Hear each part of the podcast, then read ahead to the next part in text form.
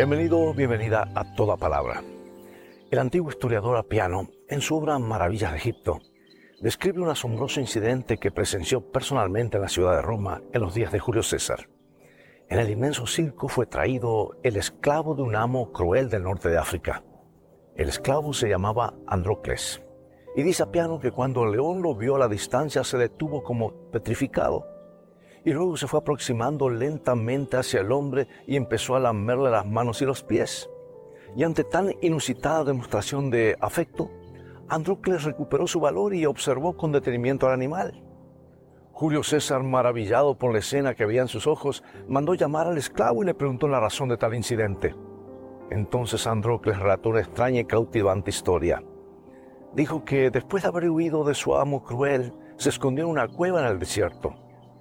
Un león entró allí, cojeando y sangrando de una pata. Por su gemido se notaba que la herida le dolía intensamente.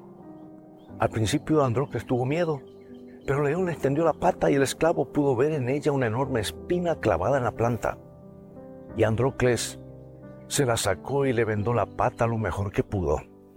Luego el león se acostó y durmió tranquilamente. Y ahora, varios años más tarde, el león y el esclavo se encontraban dentro del circo en el día memorable.